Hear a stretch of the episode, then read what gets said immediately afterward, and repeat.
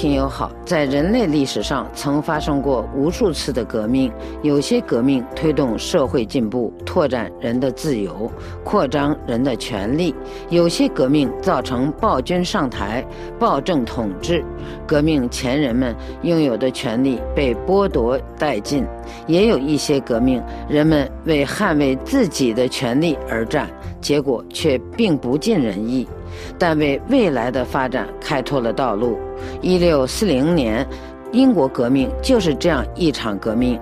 在今天的欧洲思想文化长廊节目时间，旅法中国学者赵业胜介绍英国宪政制度的故乡，关于一六四零年英国革命诛杀暴君之一，捍卫权力的呼声。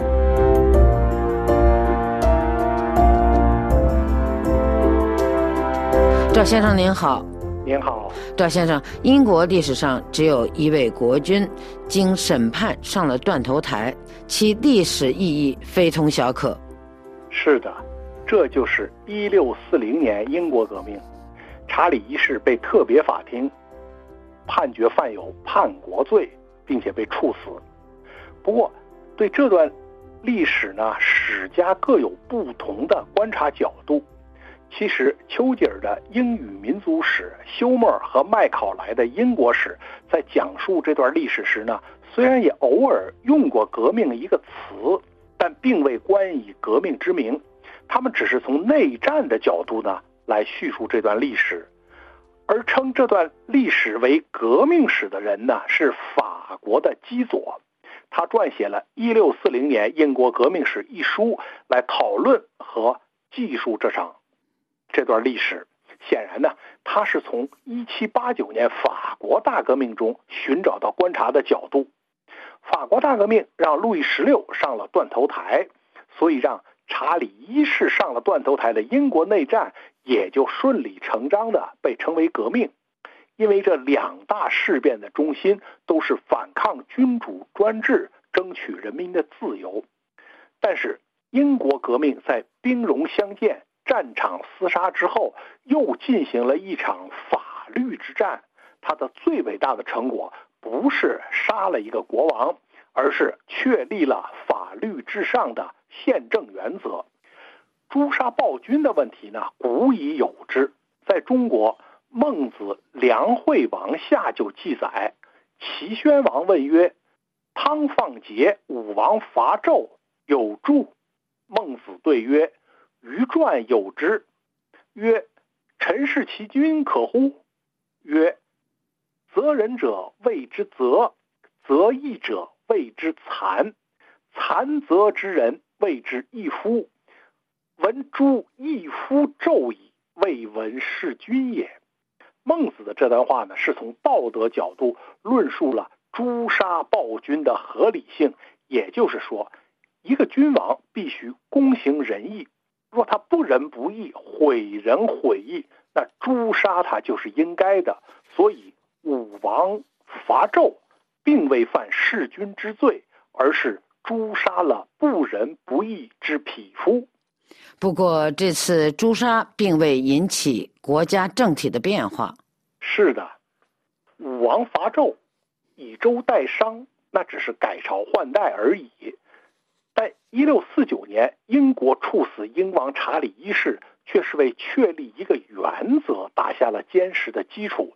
这个原则被英国政治学家拉斯基总结如下：国家的独立特性就以些许不同的方式实现了。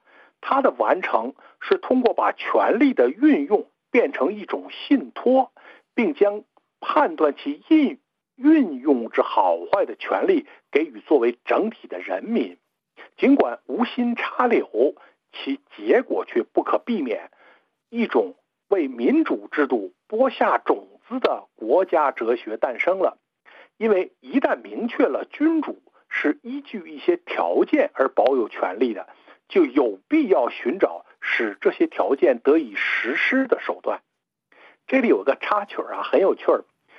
法国新教的国王亨利四世最亲密的助手莫尔奈，他写了一部著作，为反抗暴君的自由辩护。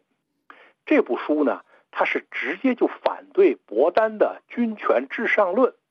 莫尔奈认为，权力并不带有任何先天特权，它来自由神意颁布的自然法，反映人民的意愿。人民要审查权力的运作，一旦发现滥用权力，就有义务推翻它。拉斯基认为，这本书直接提出了当时摆在英国人面前的大问题。当君主的命令违背上帝法时，臣民是否有义务服从？反抗君主是否合法？谁来反抗？用何种手段反抗？反抗的限度是什么？很快呢，这部书就被人匿名翻译成英文，流行起来。当时最重要的一个译本呢，是出现在1648年，正是英国内战激烈的时期，国王。查理一世呢已经被拘禁于温莎城堡，历史正要实践诛杀暴君的理论辩护。这部书的匿名译者，据推测呢是威廉·沃尔克，他恰恰是处死查理一世的审判者之一。这个无法证实的传闻说明，诛杀暴君这一命题呀，从理论和实践上都是人民主权的先声。更重要的是，处死查理一世，奠定了法律至上的原则，是以法治国的具体体现。那查理一世究竟做了什么，而引起如此严重的后果呢？我把这段历史简单的梳理一下。先看看主角查理一世，他是詹姆斯一世的次子，但是因为长子亨利去世，他才成为王储。他一六二五年三月登基，是斯图亚特王朝的第二位君王。历史学家们对这个人争论很大。他被杀，人称“诛杀暴君”。可他本人呢，生性并不凶残。德国大历史学家兰克对查理一世有一段详细的描写，常常被人引用，拿来说明他的外在形象。兰克描述到啊。查理一世刚满二十五岁，可谓风华正茂。他骑在马上，仪表堂堂，人们经常看他自如地驾驭烈马。他长于武功，射箭、打枪，百发百中，甚至学会了给大炮装药。论智力和知识，他不如父亲；论活泼随和，他不及仁兄。但在道德上，却居于两者之上。他属于人们所说的完美青年之列，他的举止十分得体，几乎近于腼腆。从安详的眼神中可以看出他庄重稳健的性格。他具有领悟最复杂问题的能力，而且善于写作。他自幼养成了节俭的习惯，既不奢华也不寒酸。可是他继位时，英国正处于转折期呀。是的，新王面对着四个方面的问题，其一是宗教问题。丘吉尔说呀，英国人民感到只有新教取得胜利，他们才能生存，灵魂才能得到拯救。因此，他们注视着同他胜败攸关的每一个插曲，不管新教运动在哪里受到进攻。英国都应该带头反击，这种强烈的愿望推动了议会运动。这种干预新教运动在他国命运的冲动呢，就马上引发了第二个问题，就是国王与国会的斗争。因为按照大宪章以来的法治传统，不经国会批准，国王不得随便抽税，一切拨款都要经国会批准。而查理一世面对的恰恰是一群杰出的国会代表，其中最重要的人物是曾为王座法院最高大法官的爱德华·科克。他不仅是一位法律实践者，还是一位法律理论家。科克的法律思想不仅影响当时英国的法律实践，而且极大的影响着由五月花带到美洲大陆的法治建设。美国的国父、独立宣言的起草者杰弗逊说：“啊，苛刻的法律总论是以如此丰富的学识和判断写出来的，我想不起来其中哪一个观点曾经在司法中被否定过。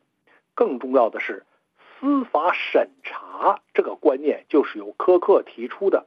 他指出，在很多情况下，普通法得审查议会的法案，有时可以裁决其完全无效。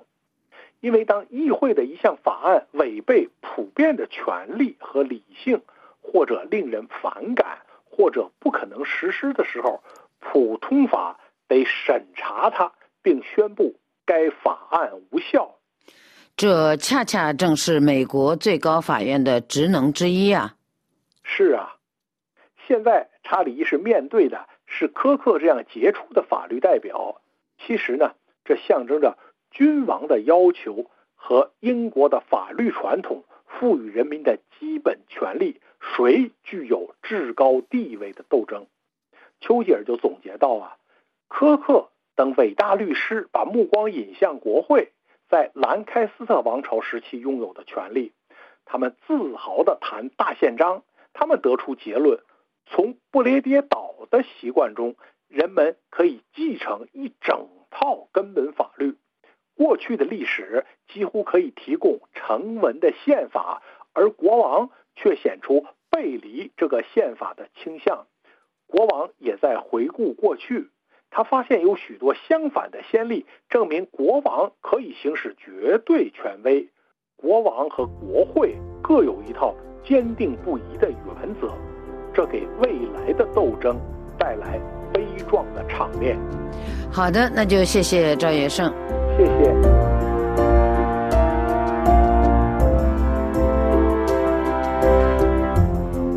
各位听友，以上您听到的是赵业胜的《英国宪政制度的故乡》，关于一六四零年英国革命，诛杀暴君之一，捍卫权力的呼声。本次欧洲思想文化长廊节目由索菲主持，感谢苏丽娜的技术制作和各位的收听。下次欧洲思想文化长廊节目时间，我们再会。